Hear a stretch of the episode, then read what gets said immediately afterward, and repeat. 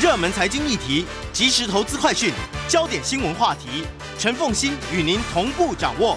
欢迎收听《财经起床号》。Hello，各位听众，大家早！欢迎大家来到九八新闻台财经起床号节目现场，我是陈凤欣。回到今天的新闻焦点专题，产业创新以及科技新知，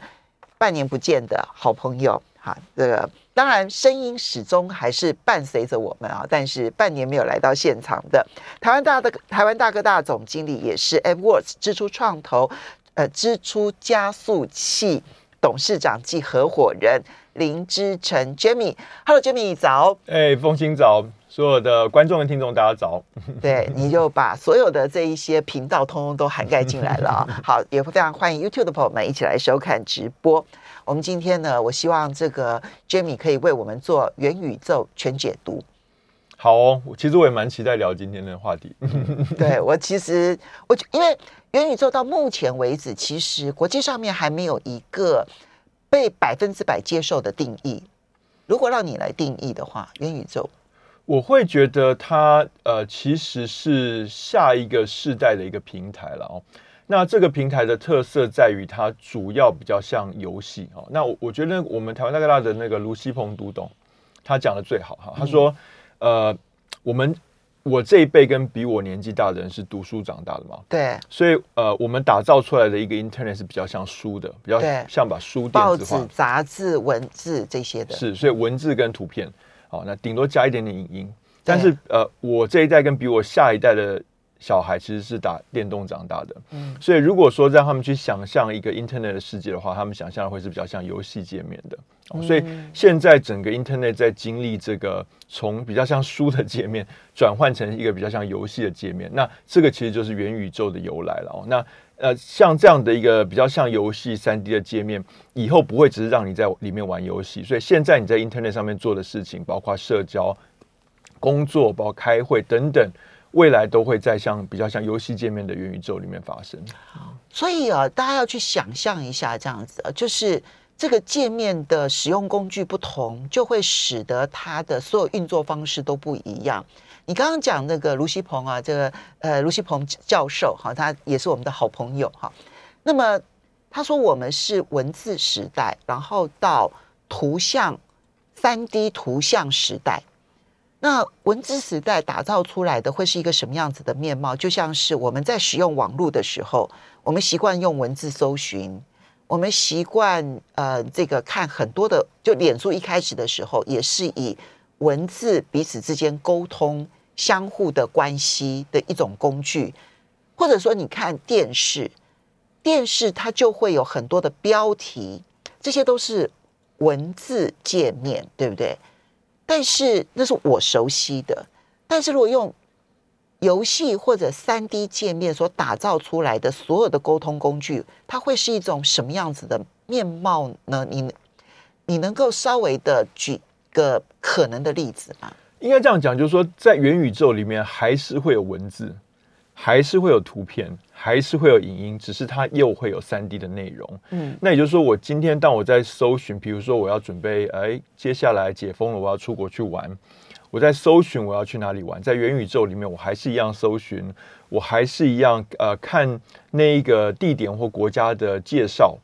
但是呢，最后我一个啊，甚至有有图片跟影音，但最后我一个 option 是我可以去体验一下身临其境，在那个国家可能是什么感受。当然，那个体验可能还是比不上我真的亲身飞去，但是就像我们看文字、看图片、看影音，也都比不上你亲身在那边哦。文字、图片、影音，让我们去想象我们在里面会是如何，而用这一个元宇宙的方式，帮助我们先体验可能百分之三十，再做决定。以目前的科技啊，当然未来可能会去发展更多呃呃呃这个听觉、嗅觉、触觉，甚至味觉相关的元宇宙的呃跟实体接轨的地方，所以说不定五十年或一百年之后。你可以有一个真的生理，就是甚至是我们现在讲的这个 Elon Musk 在发展的这个 Neuralink，直接呃植入晶片，所以五十一百年之后，说不定你可以到达一个程度，是说你人不用到那里，但是你可以真的感受到你真的像在那里，一点都跟真实的感受一点都没有差异。不出门能知天下事，这是另外一种的形式。好，那么所以未来到底哪一些领域有可能会因为元宇宙而出现剧烈的变化？应该这样讲哈，就是说我们现在看到的这些科技巨擘，基本上都是在过去十年大幅的呃利用了智慧型手机的普及而快速成长而崛起。所以现在这些呃兆元美元的企业，过去十年十五年都呃呃受益于智慧型手机的崛起嘛。那而相反的说，呃，十五年前是巨波，而现在陨落的，或者现在。停滞不前，就是在过去十五年没有享受到整个智慧型手机普及的过程，带动了各种应用的机会。好，那也就是说，在未来的十年、十五年，呃，新的科技巨巨擘会是享受到这个元宇宙崛起的过程。而在这个时间点，现在往前看，不管你现在力量再大，如果接下来的十年、十五年你没有享受到，或者是你是这里面被颠覆的人，那你可能就会开始陨落。所以。呃，那这个我觉得食衣住行娱乐都没有办法幸免了。嗯，哦，所以呃往前走，有点像是智慧型手机的这个带动了这个浪潮，开始进到了高原期，而元宇元宇宙跟三 D 跟游戏跟 AR V R 等等，将去带动下一波的浪潮。所以会有新的这个造元美元的产业，或者呢，有人就直接称他们叫做 T 产业，对不对？对，甚至是更大，因为你看，比如说以呃电子商务来讲好了，亚马逊现在是一个两兆元美元的企业，但是电子商务占美国零售也才刚突破十 percent 而已。嗯，哦，那这未美后面还有五倍、十倍要成长嘛？哦，那这里面当然很多的新的成长来源，可能不是来自于传统的电子商务，可能是元宇宙的电子商务。但如果亚马逊能够成功的利用到的话，它可能还要再成长十倍，所以它未来可能是一个十兆美元、二十兆美元级的企业。我们用，嗯，我可以立刻想象得到，比如说你讲电子商务，有购物这件事情，买东西这件事情，因为我们现在在用电子商务的时候呢，其实以我买衣服或者买鞋子，对对，男女都一样。我觉得最困扰的一件事情就是穿起来不知道如何，对不对？哈，那。嗯，当然，现在已经有很多的科技试图改进这件事情，但是如果进入元宇宙，它就变成好像变基本款，就是我购物的时候，我就同时可以用我的数位分身去试穿这件衣服，试穿这双鞋子，然后，然后接着看出我我大概会是一个什么样子。这里面有三种应用，第一种应用是你想要在实体里面改变你的造型，你可以在。元宇宙里面先尝试，然后买到这个东西在实体去用。对。第二种是说，你想要在元宇宙里面改变你的造型，所以你在元宇宙里面买了这个东西，在元宇宙里面用了。好，第三种是说，你在元宇宙里面跟实体都想要尝试这个鞋子，所以你会买一个虚实融合的鞋子，买了一双之后，元宇宙里面跟实体都可以穿。你刚刚讲的这个三种运用里头，有一点就是在元宇宙里头，我要帮我的数位分身买东西这件事情。呃，其实这个已经呃行之有年了哈。就呃，我们以前有投过一家游戏公司嘛，这就是游戏人跟这个文字人的差别，这样。对，那呃，它里面就有一些大户哦，就是说一年会消费上千万的，都是在买这些。好看的装备，那个是没有没有实质功能，打仗不会比较强，但就好看。对，然后他就会打仗不会比较强，对他就会去访问他说：“哎，为什么你会一年花上千万买这些东西？”他说：“你有这个钱，比如说你去买一台法拉利，在街上跑，不是比较拉风吗？”你知道他回答是什么吗？他说：“我买一台法拉利在街上跑，路人看了觉得很厉害，我又不认识这些路人，但是我在游戏里面穿这些黄金盔甲，在路上走。”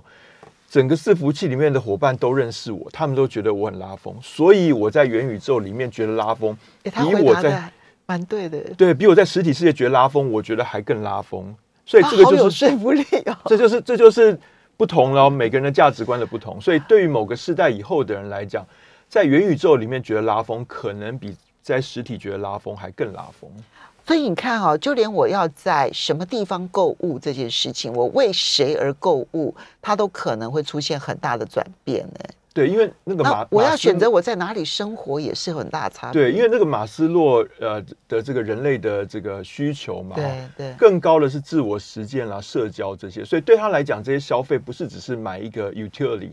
哦，不是只是买一个走路要穿的鞋子或者跑步要穿，对他来讲是一个自我实践，是一个社交的功能嘛，所以他就会去选择说，对他比较重要的社交群体到底是哪一个群体，而其实元宇宙也不会只有一个元宇宙，所以他最后会去选择说，在这个元宇宙里面的各种不同的主题馆里面，哪一个主题馆里面的群体对他来讲更重要。嗯，好，刚刚我们讲的还是购物行为，对不对？那开会啦、工作啦，然后甚至于包括了社交、游戏就不用说了，游戏可能是进展最快的，对不对？是，所以我们现在在呃，其实现在元宇宙就已经存在了、哦，在存在在我们的二 D 荧幕里面。所以不管是你用手机、用这个啊、呃、你的电脑去连接各种这种三 D like 的这种呃呃应用，其实就是元宇宙的雏形嘛哦。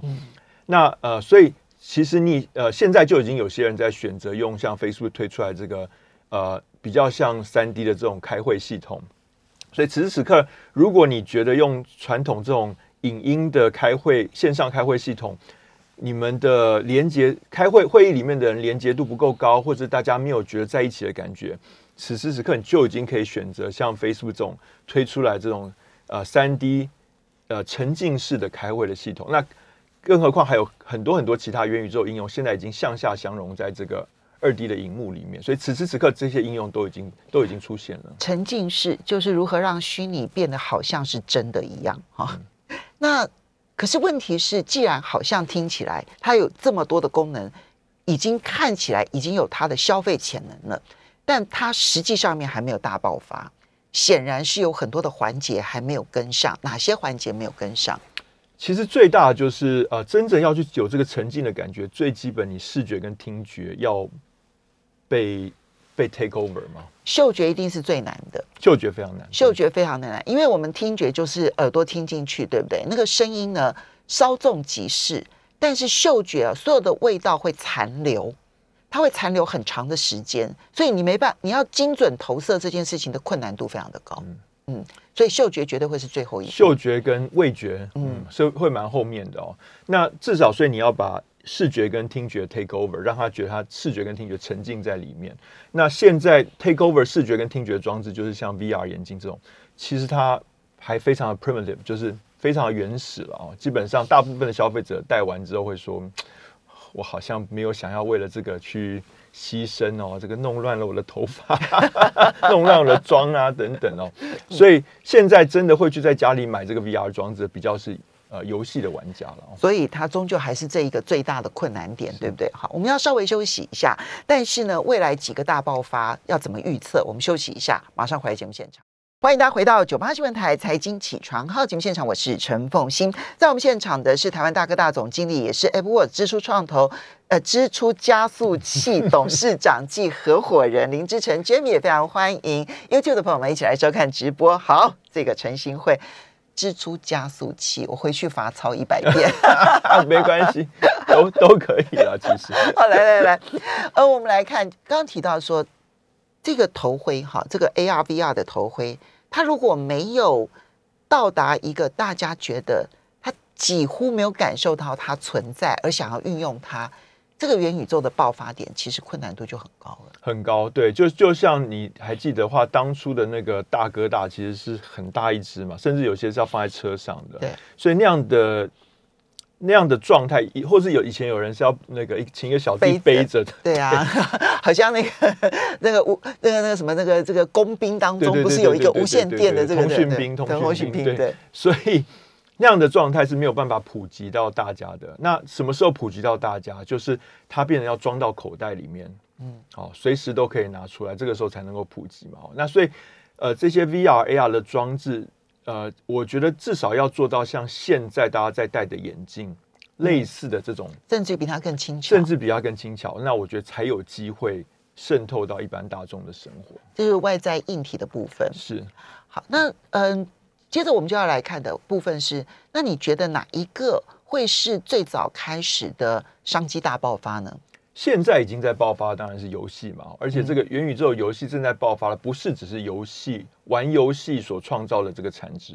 而是制作游戏。所以你看到像是 Roblox 哦，它的这个啊，每次公布的资料，全球有数千人、数万人哦，在上面制作游戏给其他人玩，可以创造年收入十万美金甚至上百万美金的收入，而且这些人都是十八、十六岁。这种年纪，我想越年轻他越有机会。你要注意哦，所有的产业都是为未来的人准备，不是为我们这一代人准备的。心理年轻，心理年轻，对对对，心理年轻就好了。对，所以我刚刚讲十十六十八的时候，我我顿了一下，因为我不想要让你觉得这个是一个物理年龄，这是一个心理年龄了哦。那那你看哦，就是说以前要做游戏给全世界玩，它是一个多么高的门槛，对不对？嗯。但现在在元宇宙的世界里面，它真正最大的创新是把创作的工具下放了，嗯，这个跟呃呃二 D 时代，Mobile Internet 时代发生的所有事情都一模一样。你看，其实，在 Web 二点零时代，它下放的是网志，对不对？没错。以前大家要出版一本书、出版一本杂志很难，但是在 Web 二点零的时代，呃，布洛格、布洛格、布洛克就可以发表网志，就可以变成一个创作者。嗯。后来在影音的时代，YouTube。哦，把影音的创作跟发行下放了，没错，所以大家都是素人，都可以上去变 YouTuber。嗯，那现在元宇宙要把游戏跟未来所有三 D 体验的制作下放，哦，也就是说，其实元宇宙真正带来的不是只有内容变三 D 了，而是三 D 内容的制作变成的普及了。所以很多人很多创作者可以靠着在元宇宙上面制作游戏、制作内容、制作体验。来呃生活，而这个又会在大幅的增加元宇宙里面内容的样貌跟数量，然后所以这就解释了 Roblox 为什么涨这么多的原因。是，那除了所以这样，因为台湾是一个非常硬体思维的一个地方，所以我们我们的资本市场其实也是用硬体思维来思考这件事情。但是从你的角度来看，硬体跟跟搭建平台，因为因为 Roblox 其实就是搭建一个平台，它有点像是 Android 系统，有点像是 iOS 系统。你所有的 App 其实透过它，然后接着就可以让大家去运用使用，然后就产生了应用城市的大爆发。现在的情况有点类似，是那这样听起来的话，好像是平台远比远平台的运用远比这个硬体更重要吗？应该说它还是微笑曲线了。好，所以上游像台积电这种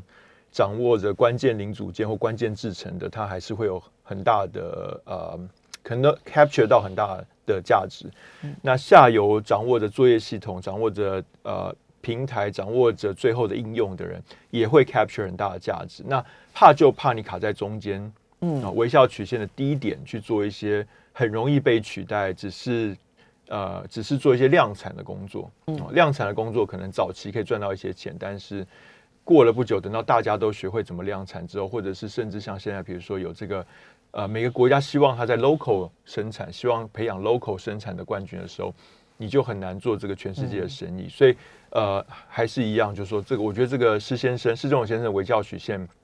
其实讲的非常好，在很多产业都应。都可以应用，只是你把它的那个两端必须要想清楚，它的两端跟过去的品牌不一样了。是现现在不是用品牌来作为微笑曲线的另一端，它可能是你掌握一个关键的平台技术。其实，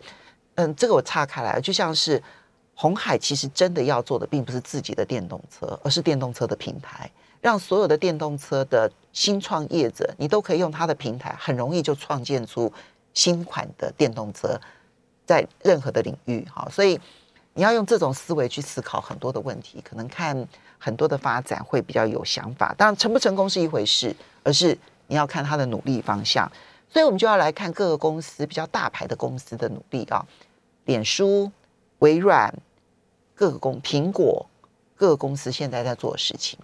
嗯，呃，Facebook 它当然是基于它本来的社交嘛，所以它在定义的这个呃呃 Meta 公司也改名了。其实这个是我觉得是很有 guts 了哈，就是说，呃呃，这个 metaverse 相关的服务现在占它的营收的比例只是个位个位数的比例，但是他看到他未来在这里，所以他为了要跟全公司跟全市场宣誓，说我就是要往这边去，所以他在这个时间点改名了。当然，这个还有很多其他原因，人家也在讲了。对啊，但是可能是为了隐私权的争议啊，等等等哦。但是你不得不说，他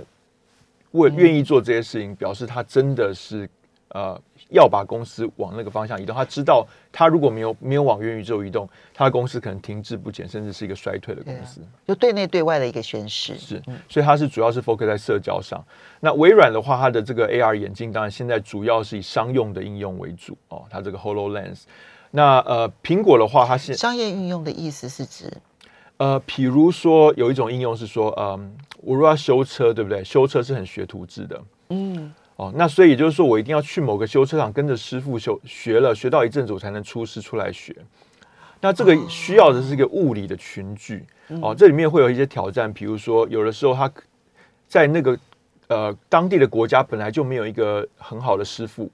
有一种情况是当然是现在疫情的挑战哦。那所以呢，呃，其实很多这个修车产业现在发展出来就是我用我用 AR 眼镜，嗯，那年轻的师傅一边在修的时候，有一个比较有经验的师傅在。呃呃，call center 里面看到那个影像，然后告诉他说：“哦，你现在是要往这边修，往那边修。”一边看着他，一边教他。哎，这种所有属于技能制的，都可能有这样子的一种方向。你刚刚让，我就立刻想到说，那医师开刀啦，对不对？哈，然后就呃，包括了，比如说我做陶艺啦，就很多很细腻的部分，它都可能，因为你知道，二 D 的荧幕传达跟三 D。所看到的角度是差距很大的。对，还有就是说，如果我是另外一个荧幕在教，或者一边在看说明书，一边在修，我必须要一直转换我的视角。那有时候转换的时候，我觉得，哎，我刚刚到底看看到哪里？但如果是可以在扩增实境下，我一边修一边看到指引，这个那个是一个非常有效率的 solution 嘛。所以这个像这个就是 AR 眼镜很重要的应用。OK，所以它不是只是 VR，它 AR 这个部分的影响更大。是，那另外当然还有就是说，当我要做这个设计的协作的时候，我们两个如果能够一起看到这个三 D 的 object 的啊现在的状态，然后我们一起来讨论说，我们可以在呃三 D 的空间里面去旋转它，去拆解它，组合它。然后一起来讨论，这个时候讨论的速度会比较效率。因为如果我们在实体的世界，我们可能会这样做嘛，我们可能会一起看着那个物件。但如果要在呃呃跨地理区域，尤其像这 COVID 期间，很多呃美国的买家要去看工厂里面的样品，嗯，哦，他就会这样做，对，所以他就可以呃呃解决很多过去在地理位置上面。分散的人们怎么一起协作这样的问题？其实你只要去想象说，嗯，比如说很多的公司，他可能要看样本，嗯，哈，样品。那样品它过去就是要飞来飞去，飞来飞去。然后呢，到了现场之后，跟你讲说怎么改，怎么改。接着呢，隔一段时间呢，你改出来了之后，我再飞一趟，对不对？哈。那现在可能就把这一种所有飞行所采，就地理上面所需要的飞行，全部等于都可以。取消掉取消掉，所以可能呃跨国之间的协作或跨地理区域之间的协作会变得更有效率。所以这是微软在努力的。呃，Hololens 主要是这些应用。OK。那 Apple 的这个 AR 眼镜现在当然还没出来了啊。不过你 Apple 的，嗯，它主要服务的人群大概就知道，它希望希望服务的是消费者。嗯，哦，那智慧眼镜的需求，因为如果说十年之后智慧眼镜会是一个主流装置的话，它的反面就是那智慧手机就不会是个主流装置嘛。对。对，那苹果现在其实智慧手机占它的营收跟获利太大了，哦，八九成以上，哦，所以它怎么样在未来智慧眼镜崛起的过程中，它不会变成一个被颠覆的人？对他来讲，他在做在做智慧眼镜，比较是这个角度。所以他所要做的元宇宙，你就可以想象，他会是智慧型手机上面能够做的所有的事情，他都必须要能做。他比较像是呃。日常让一般人在实体的世界可以带出去的一个智慧眼镜，所以它跟跟实体世界互动啊，可能比较不会有那么多是纯虚拟的。嗯，可是你我们刚刚提到的，在这上面一定程度的社交，在这上在嗯这个智慧型眼镜里头，一定程度的社交购物可能都必须要都会在里面，都会在里头。好，这个是你看到哎，韩国政府说要打造一个元宇宙国家队，你怎么看？呃，韩国政府真的很在这些事情，他很很很很有这个超前部署的习惯了哈。所以我们稍微休息一下，等一下马上回来节目现场，因为还有牵涉到未来的隐忧。欢迎大家回到九八新闻台财经起床号节目现场，我是陈凤欣。那么产业创新及科技薪资新城会，当然是陈凤新去问林之成这样子，好，台湾大哥大总也可以叫经理林陈诚会之诚，觉得要什么态度？哦，陈晨会，好好，OK，来，嗯，我们讲这个元宇宙，刚刚提到了各个公司的努力。那其实很多先很，其实这不是刚刚我们举的只是几个例子啦，好，大家被特别被看到。韩国说要打造一个元宇宙国家队，你怎么去看待这个国家队的概念？呃，其实台湾以有一阵子也很流行国家队了啊，但是后来自从我们这个两兆双星失败之后，我们就比较不敢做这个事情了哦。那但韩国他还是很认真的在做这个事情，所以他前阵子也做了一个 OTT 国家队嘛，嗯，那现在要去做这个呃元宇宙国家他的，OTT 国家队某种程度还蛮成功的哦。呃，算是本土业者聚集起来能够抵抗国际业者少数比较成功的案例，对，嗯好。以那他五千万人的市场来讲，算是很成功，算是算是厉害。对，那元宇宙这个事情在短期内的确是一个投入远远大过回收的。哦，但大家都知道，五年、十年之后，甚至十五年之后，如果一个国家在这个元宇宙里面没有在微笑曲线的两端的话，它可能是风险很高的。嗯，那所以这个时候，呃，单一厂商还有一个囚犯困境，因为如果我自己去投资，我亏钱，我被资资本市场打呃打压，嗯。那我的对手就趁机超过我，我就，所以我我不太可能单一业者不太可能牺牲自己的利益去成就国家的利益，所以这个时候由国家出来组一个国家队。去投资这个短期不会有回收，但是知道长期会有回收这样的投资，哦，然后去创造一个呃未来的价值，我觉得这个是本来就是国家该做的事情了。哦因为国际的科技巨头其实他们都是国家等级的，是，哎、对，其实这个是 对不对？他们都是造园产业啦，已经是比很多的国家的这个，你看你嗯，比很多国家的年度的 GDP 都要来得高很多台湾的 GDP 只有呃六千亿美金，对对，六千七百多亿美金，对对，嗯，好，那未来的隐忧，当然隐私啦等等这些都是隐忧，但我觉得最大的隐忧是呃数位疆域。嗯，也就是说，当你的国民都已经习惯说，哎，我每天从早到晚就活在这个某个元宇宙的一个主题馆里面，那他到底是活在你的国家里面，还是活在那个国家里面？他活在那个世界里面的时候，如果那个世界的游戏规则改变了，资产权改变了，他会真心的觉得受到了损害。但是实体世界的国家很有可能对那样的东西没有太多的管。你看，现在光光这些国际电商，我们要叫它落地，都已经这么大的困难了。嗯，而这些电商，它其实不管是服务也好，呃呃物品也好，都还是跟实体世界有某种接轨的。是，哦，但是还要通关呢还，要通关的，对。嗯但是进到元宇宙的世界里面，变成十一住行娱乐都在里面的时候，嗯它其实没有一个节点跟实际的国家产生连接的。那这个时候，这个人到底是实际国家的国民，还是一个虚拟国度的国民？这会挑战我们人类社会这么长时间以来的定义。哦，那嗯会发现既有的世界的法治是跟不上的时候，我觉得这是会是最大的问题。不过这个问题会在我们有生之年看到吗？会，我会觉得大概二三十年吧。对，这么快？你你想象它比碳中和来的更快。你想，对你像现在的小孩子，其实你不管他的时候，他都在游戏里了。嗯那等他长，就像我，我从小大家不管我的时候，我都在上 Internet 嘛。嗯现在我长大，我每天都连在 Internet 里啊，所以 Internet 就是我的我的元宇宙。嗯现在的小孩子，然后他长大的时候，元宇宙就是他的宇宙了。对，所以在二三十年跟我活在真的叫做平行世界里，